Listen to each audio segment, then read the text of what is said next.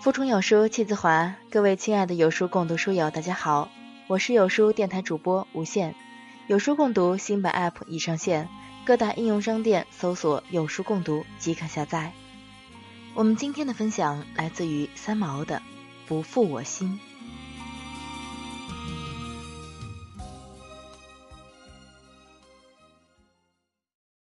一次看刘墉散文，说到白日工作完毕。家人也都睡了，在夜晚的时光里，他喜欢一个人写写毛笔字，做几笔画，看本好书等等。其中最欣赏的就是刘墉将这些自得其乐的时刻称为“以求不负我心”。这句话说的那么贴切，多年来自己找的也就是这几个字。苦于说不中肯，刘墉一语道出，真是不亦快哉。自得其乐这回事儿啊，相信每一个人多少都能体会。独处的时光如果安排的自在，境界想来十分高妙。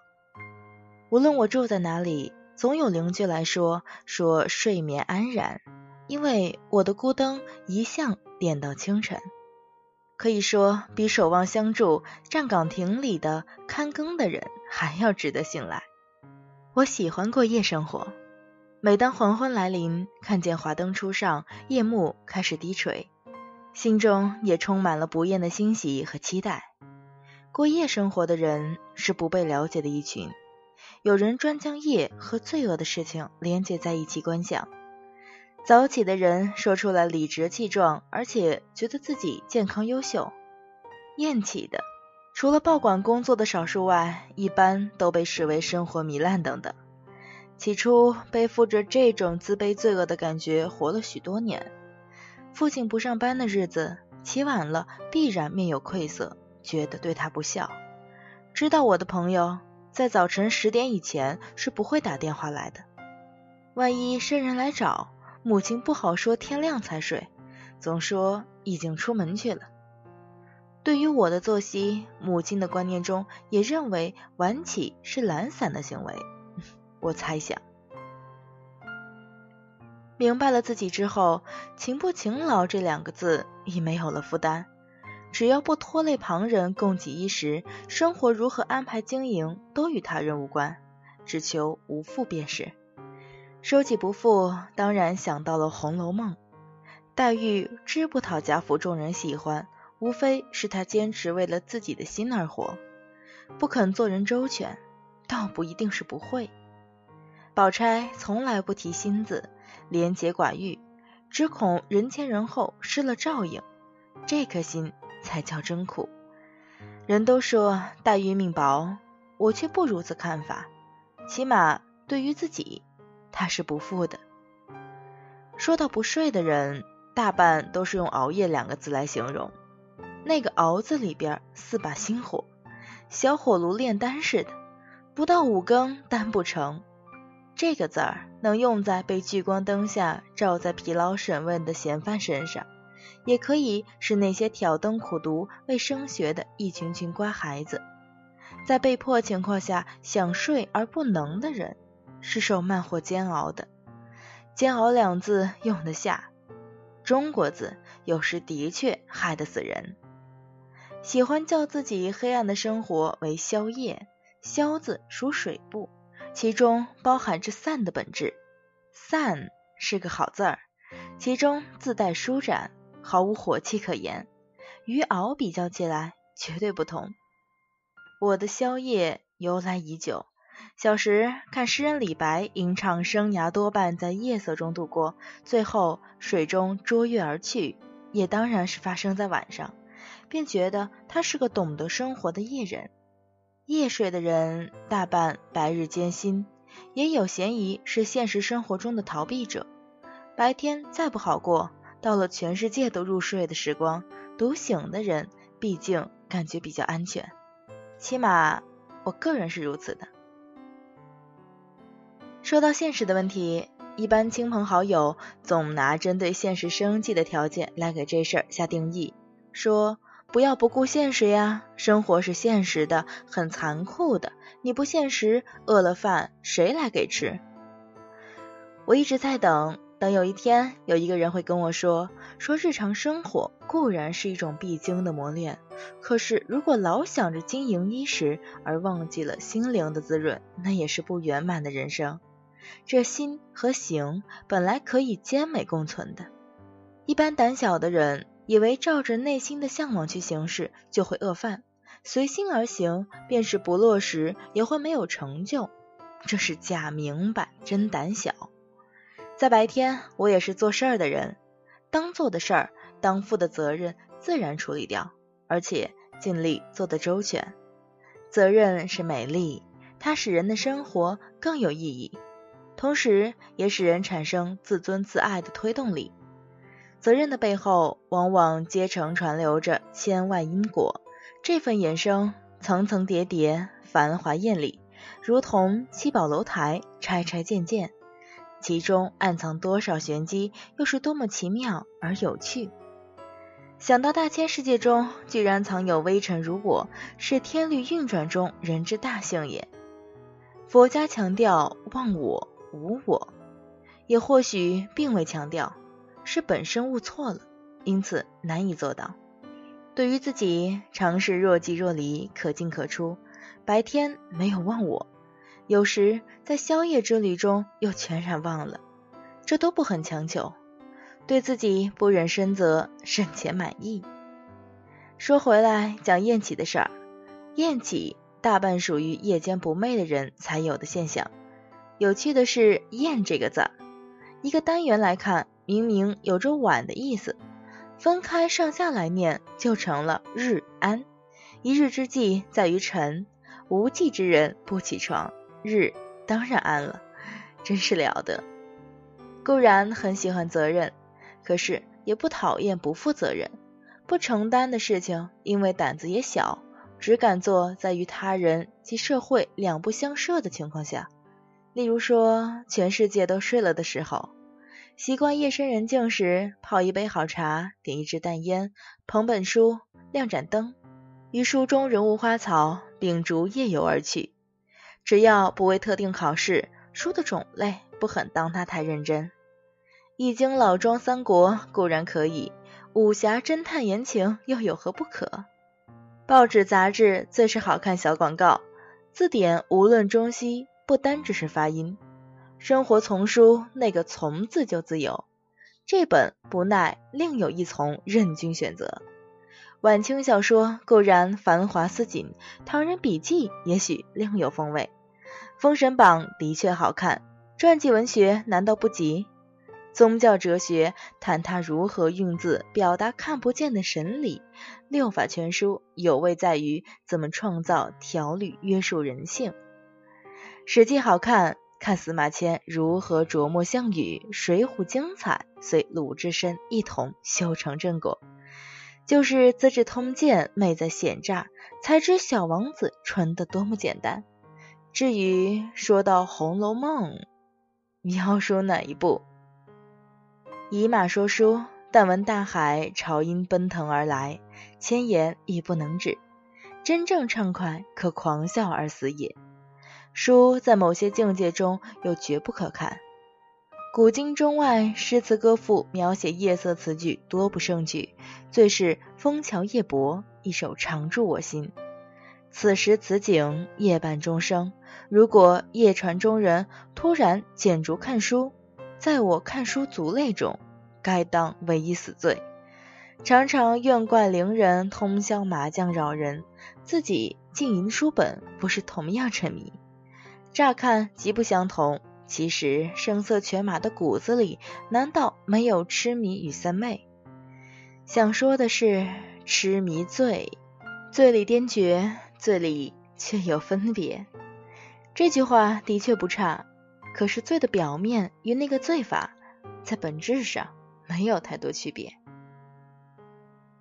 人叫书呆子，书呆子，听了总觉不是换我，呆是先天性的食古不化。吃是后天来的甘心领悟，不同。常常也听到一些朋友说近况，其中一人说起正在埋头苦读，举座必然肃而起敬。如果有人说：“哎呀，熬夜未生麻将去了”，反应便有些淡然，这叫多管闲事儿。所欣赏的一些人，倒不要他苦读求功名，苦字像人脸，双眉皱着，加上鼻子嘴巴，苦读表情不美。欣赏看见个人享受生命隐藏的乐趣，兴趣深的人活来必然精彩，不会感叹人生空虚乏味无聊，自得其乐，乐在其中。只要不将个人之乐建立在他人的苦痛上，这个社会。必然又和又乐，很静有目的的读书人，敬而远之；存心做学问之人，老以为不存心而也读书之类，必然浪掷光阴。有目的的读书人，最怕别人将他们看不清楚当成同类，往往强调看的是正派、严肃、有为之书，能够得救上天堂的只有他们。焉知只将念书视为人生之乐的另一批，便完全没有收获。一夜拥被，沉迷侦探小说，耳边忽闻叹息又轻笑。笑说：“我残血宝剑，只为看山来。”这句话本是曾国藩一位王姓幕僚自认怀才不受重用而发生的感叹，偏偏就在此时蹦出来唬人。想到这句话，停看书。过了几秒钟，便给答了一句：“不写长剑短剑，只看山妩媚。”心安理得，一路追踪。说到一半，凶手便被打牢，结局果如所料。作者又输一局。大好识字本领用在闲书上，就算全然无用，也是不残的很。当然，任何事情都得付代价。包括稍稍过分的自得其乐，再忙再累的日子里，明知睡眠不足是欠着身体的债，欠多了债主自会催讨。可是，一日不看书，总觉得面目可憎。事实上，三日不睡眠，容颜惨淡；半生不睡足，提早长眠。这个道理谁不明白？问问上瘾的君子们，人人说惭愧。认真想，戒者稀。宁死不回头者多也。前一阵子，身体向灵魂讨债，苦缠不休，病倒下来。医生细问生活、饮食、起居、睡眠，因为诊费高贵，不得不诚实道出前因后果。医生说：“切吧。”欣然同意签字。早苦早好，早好早乐。不一会儿，春去秋来，又是一番景色。道别医生，自有训话一场。例如：烟不可多抽，神不可太伤，心不可妄动，书不能狂看。又将“夜必早寐”这四字反复说了三次，然后等着病家回答。当时情景本是杏林春暖图，可是眼前看去的大夫，竟成了《水浒传》中那位正与鲁智深摩顶受记的戒真长老。长老正说。一这不可，二那不能，三更不许，四必要戒。说了半天，就是要人答应才给放行。于是诚恳道谢真言，说洒家记得。医生拥抱告别，却忽略了病家暗藏心机，只说记得，没答能否。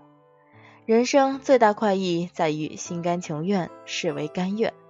活着连夜间都得睡觉，不如去死。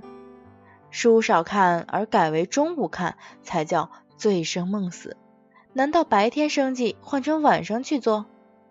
白日夜晚再一次兼美，健康小小让步不是大事儿。人生百年一瞬，多活少活，不过五十百步为差。只要不负此心，一笑可治之。古人今人读书大半为求功名，运气好的不但不病，破庙中读着读着，尚有女鬼投怀送抱；那些身体差的，就只有拿个锥子刺骨，才能不打瞌睡。这种苦读啊，求的是金榜题名、洞房花烛，说不定招为驸马，那更锦上添花。书生从此鲜衣怒马，戏文中就不再提起继续读书，这写的太好。不然就成败笔。《红楼梦》中贾宝玉整日在女人堆里瞎混，事实上也没做过什么正经事情。看宝玉迎风弄月，自我陶醉，痴痴傻傻，不似个读书人的样子。偏偏姐姐妹妹都爱他。说起宝哥哥，却有现实女子一样情有独钟，只为了为了他那颗呀最初的心。读不读书什么要紧？话说回来，贵族子弟不知冷暖冻饿，比不得庙里穷困潦倒的瘦书生。不读书没饭吃，你读是不读？避之可要，倒又不是什么奢侈。这个东西人人都有。不然，流行歌曲里负心的人不会那么受欢迎。自己的心负责看管好，任谁来也负他不去。就如衣帽间里寄存的衣物，那个凭号取衣的小牌子，总得当心保管。失落了，取不回衣物，怨不得别人。世上赞人好，说好是个有心人。这句话只有中文那么说，不要去做别国人。说到正负之心问题，心之快乐平安变为不负，不负必然放心，放心又回返快乐，真是奇妙。最近，权威心理学家发表一篇报告，说的是一个人抱着将日常工作当成娱乐去享受，成效不但更大，而且产生精神病态的可能性能够减至最低。这是权威学者说的话，不是我编出来的。想用中文意思来讲这篇报告，不就是恭敬的完事吗？又可乐，又有薪水拿，还能睡觉，将不好玩的工作创造出可玩的兴趣加成绩来，是本文第三度兼美也。总有一个观念很少得人注意，当年爱迪生因为痴迷发现，才有了那么多发明。诗人荷马要不是吟唱游走，传不下希腊史诗。仓颉造字，拼拼拆拆，玩出了伟大中国文明思想工具。居里先生夫人寻寻觅觅，推翻左右电流对称定律，确立孤实验。相对论最重要的证据来自水星岁差。民间故事流传在于市井小民茶余饭后。这些又一些与生计无关的痴迷玩耍，转化为人类文明流传的基因与动力。只因世人不识吃中滋味，以为荒唐，上断那些痴迷梦想其实根本意义展现。就连只爱看书的人，其中多少而今靠笔乐饭？吃到深处，三宝必现；吃到终极，另有天地。世人不敢深究，唯恐避之不及。庸庸碌碌，亦是福寿人生。中顶山林，虽说不可强求，小富一场人生，终是稍稍可惜。富人固然不可刻意，富己太多便是亏损。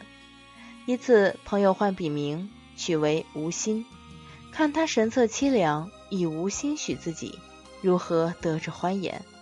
劝着改个名吧，只是黯然一笑。聪明人因伤心而弃心，算不得大聪明。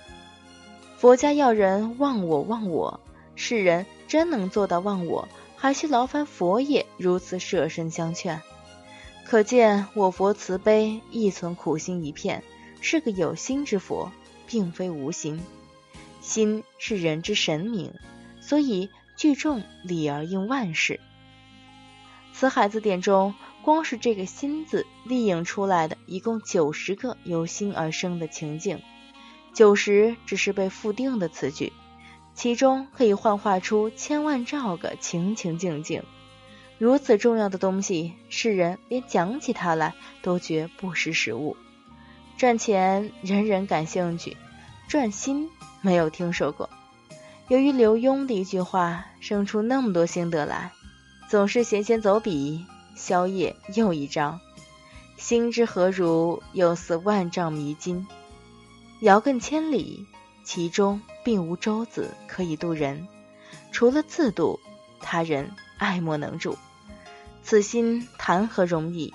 认真苦寻，反而不得。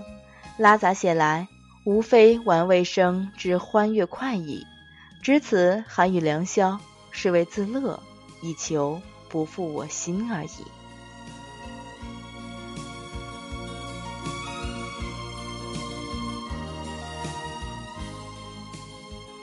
关注有书，与七百万书友组队对抗惰性。我是无限，我在遥远的帝都给您送去问候。